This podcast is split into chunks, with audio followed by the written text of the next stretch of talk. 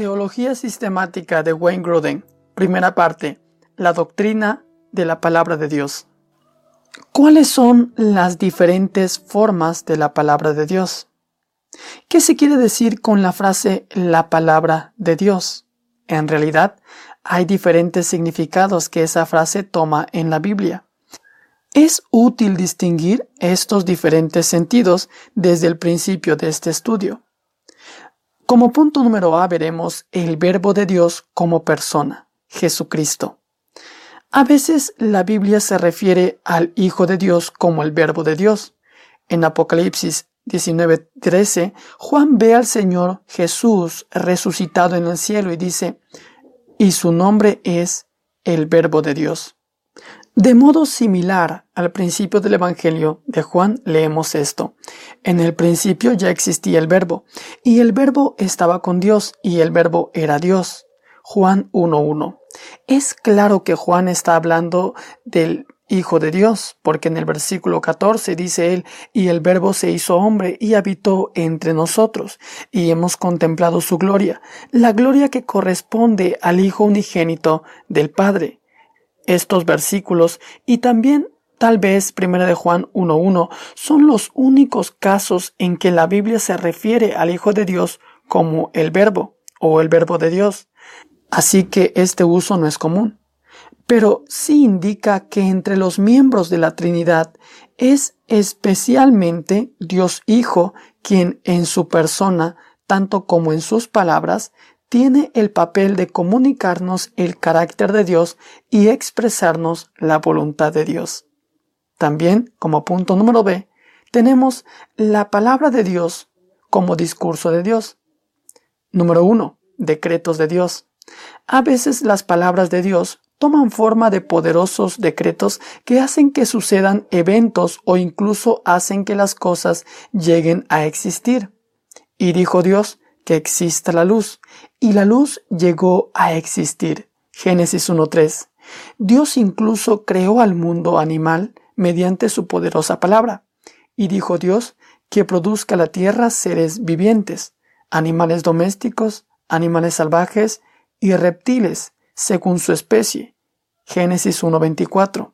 Así, el salmista puede decir, por la palabra del Señor fueron creados los cielos y por el soplo de su boca las estrellas. Salmos 33.6. A estas palabras poderosas y creativas de Dios a menudo se les llama los decretos de Dios. Un decreto de Dios es una palabra de Dios que hace que algo suceda. Estos decretos de Dios incluyen no solo los eventos de la creación original, sino también la existencia continuada de las cosas, porque Hebreos 1.3 nos dice que Cristo continuamente es el que sostiene las cosas con su palabra poderosa. Número 2. Palabras de Dios de comunicación personal. A veces Dios se comunica con personas en la tierra hablándoles directamente. A estas se les puede llamar palabras de Dios de comunicación personal. Se hallan ejemplos en toda la Biblia.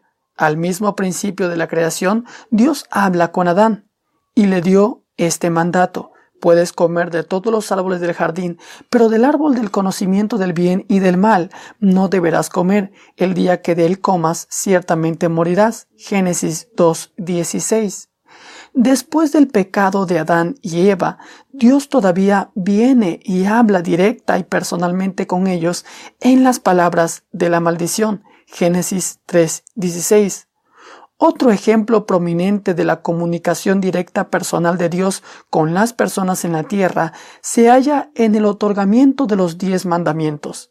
Dios habló y dio a conocer todos estos mandamientos. Yo soy el Señor tu Dios, yo te saqué de Egipto, del país donde eras esclavo.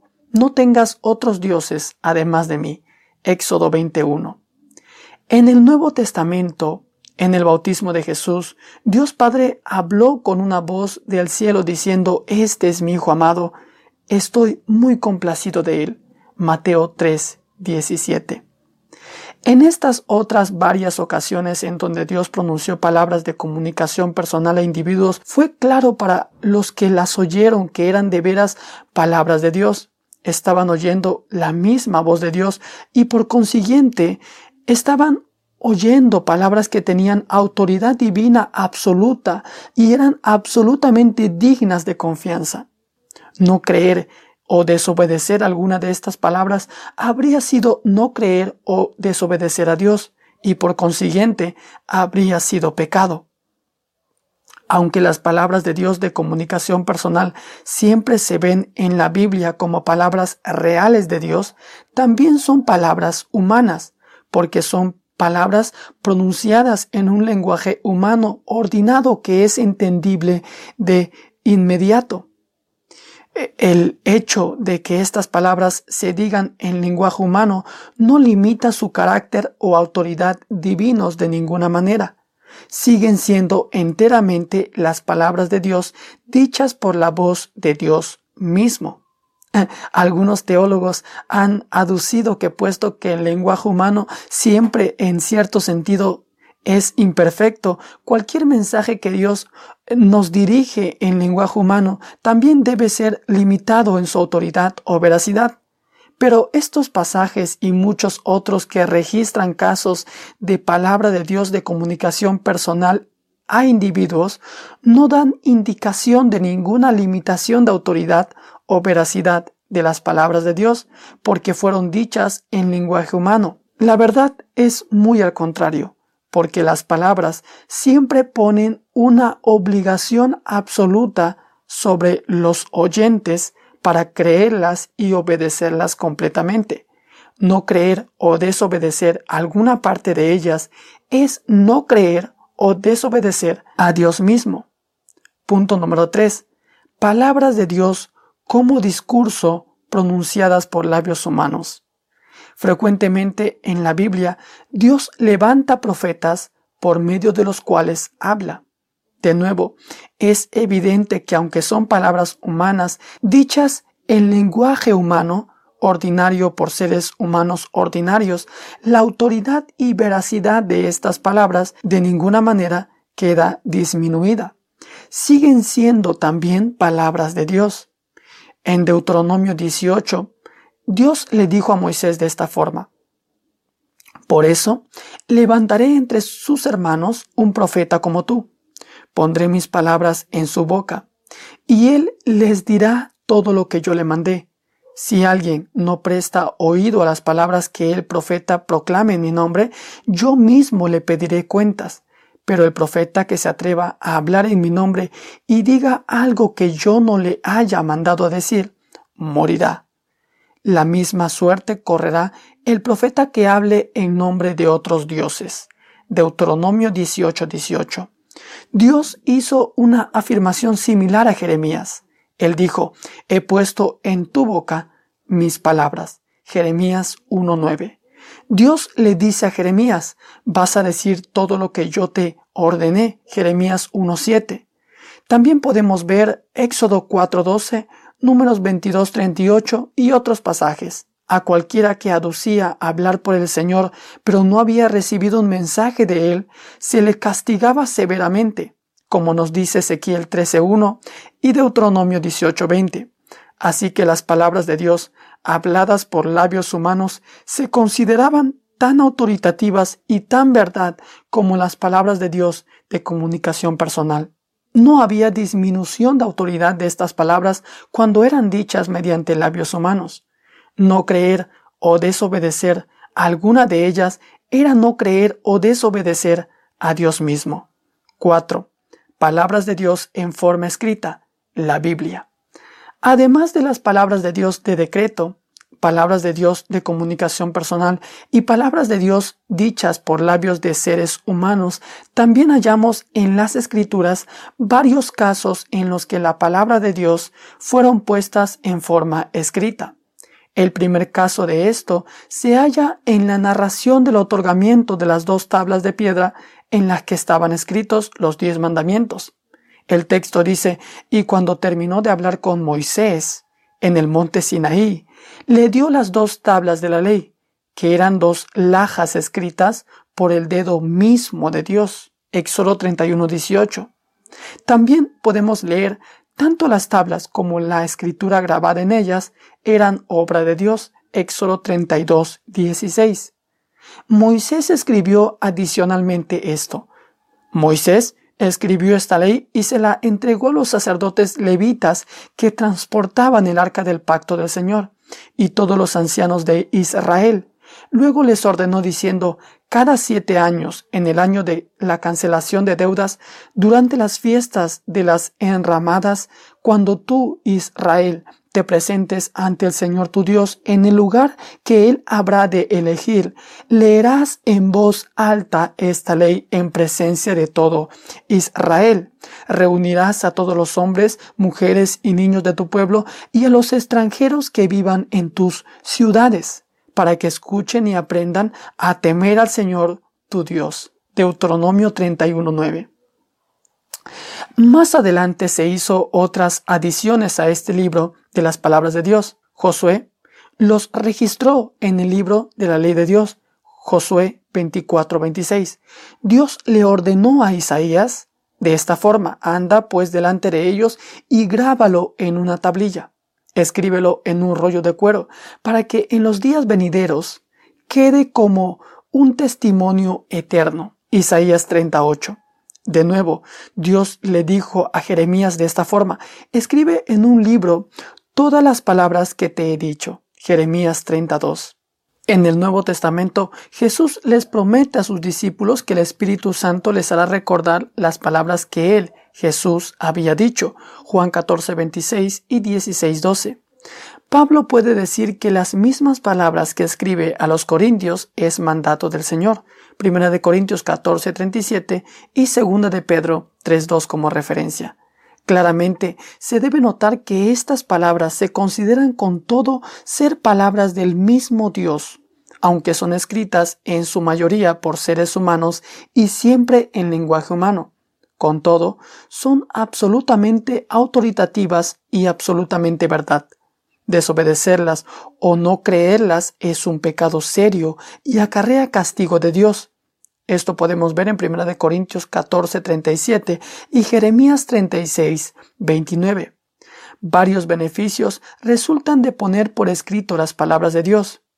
Primero, hay una preservación mucho más precisa de las palabras de Dios para generaciones subsiguientes.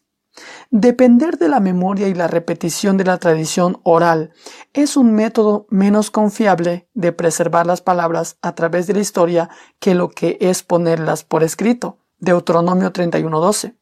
Segundo, la oportunidad de inspeccionar repetitivamente las palabras que constan por escrito permite estudio y debate cuidadoso, lo que conduce a una mejor comprensión y obediencia completa. Tercero, las palabras de Dios por escrito están accesibles a muchas más personas que cuando se preservan meramente mediante la memoria y repetición oral.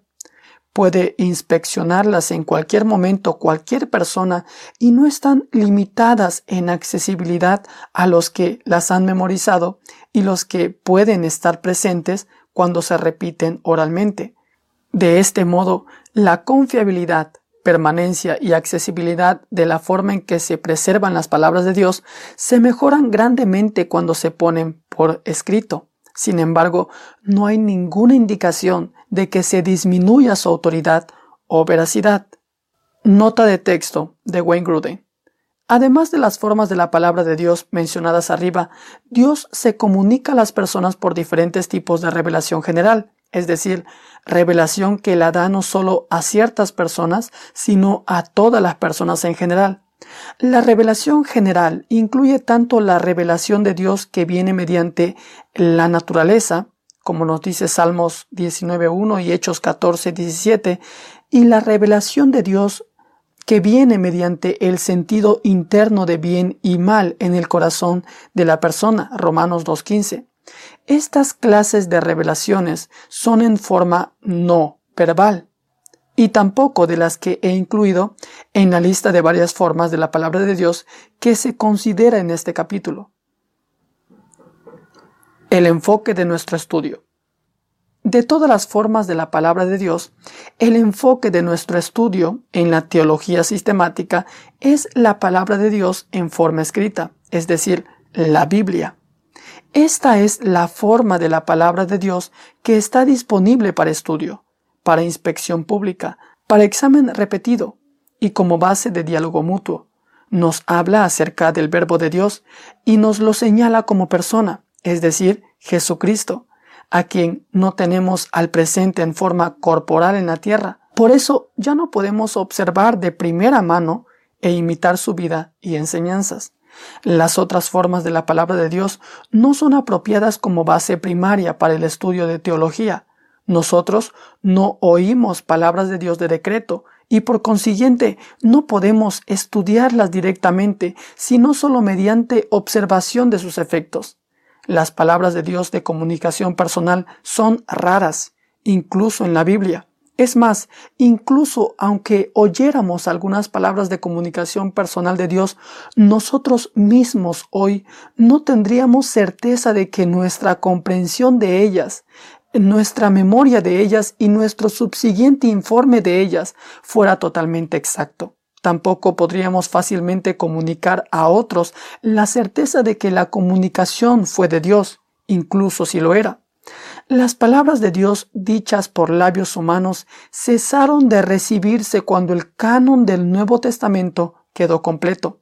Así que estas otras formas de las palabras de Dios son inadecuadas como base primaria para el estudio de teología es más provechoso para nosotros estudiar las palabras de Dios como están escritas en la Biblia. Es la palabra de Dios escrita la que Él nos ordena estudiar. Es dichoso el que medita en la ley de Dios día y noche, Salmos 1.1. Las palabras de Dios también son aplicables a nosotros. Recita siempre el libro de la ley y medita en él día y noche, Cumple con cuidado todo lo que en él está escrito, así prosperarás y tendrás éxito. Josué 1.8. Es la palabra de Dios en forma de escritura que es inspirada por Dios y útil para enseñar, para reprender, para corregir y para instruir en la justicia. Según de Timoteo 3.16. Ahora veremos algunas preguntas para aplicación personal como lo hicimos en el anterior capítulo. Pregunta número uno. ¿Piensa usted que prestaría más atención si Dios le hablara desde el cielo o por medio de la voz de un profeta vivo que si le hablara desde las palabras escritas de la Biblia? ¿Creería usted u obedecería a tales palabras más prontamente que a la Biblia? ¿Piensa usted que su nivel presente de respuesta a las palabras escritas de la Biblia es apropiado? ¿Qué pasos positivos puede dar para hacer que su actitud hacia la Biblia sea más como la actitud que Dios quiere que usted tenga? Pregunta número 2. Cuando piensa en las muchas maneras en que Dios habla y la frecuencia con que Dios se comunica con sus criaturas por estos medios, ¿qué conclusiones puede derivar respecto a la naturaleza de Dios y las cosas que le deleitan? Veremos ahora un pasaje bíblico para memorizar. Salmos 1.1. Dichoso el hombre que no sigue el consejo de los malvados, ni se detiene en las sendas de los pecadores, ni cultiva la amistad de los blasfemos, sino que en la ley del Señor se deleita y día y noche medita en ella. Repasemos otra vez el texto bíblico. Salmos 1.1. Dichoso el hombre que no sigue el consejo de los malvados, ni se detiene en la senda de los pecadores, ni cultiva la amistad de los blasfemos, sino que en la ley del Señor se deleita y día y noche medita en ella. Ahora veamos un himno para ya terminar con este capítulo. Dame de vida el pan. Este himno es una oración que pide al Señor que nos dé no el pan físico, sino la alimentación espiritual del pan de vida, metáfora que se refiere a la palabra de Dios escrita y a Cristo mismo, el verbo de Dios. El himno dice de esta manera, Dame, mi buen Señor, de vida el pan, como lo hiciste un día junto al mar. Mi alma te busca a ti, verbo de Dios, y en tu palabra espero oír tu voz. El pan de vida soy. Ven, alma hambrienta, hoy al Salvador. Hambre jamás tendrá quien viene a mí. Sed nunca más tendrá quien cree en mí. Bendice, oh Salvador, por tu verdad, cual bendijiste ayer el fresco pan. En ella nos darás la libertad. En el día encuentro gozo y solaz. Con tu espíritu toca mi ser y abre mis ojos para tu verdad ver. Muestra tu voluntad, dame tu luz, quiero en tu libro verte a ti, Jesús. Autor Esther 1 y 3 Mary Ann Latterby 1877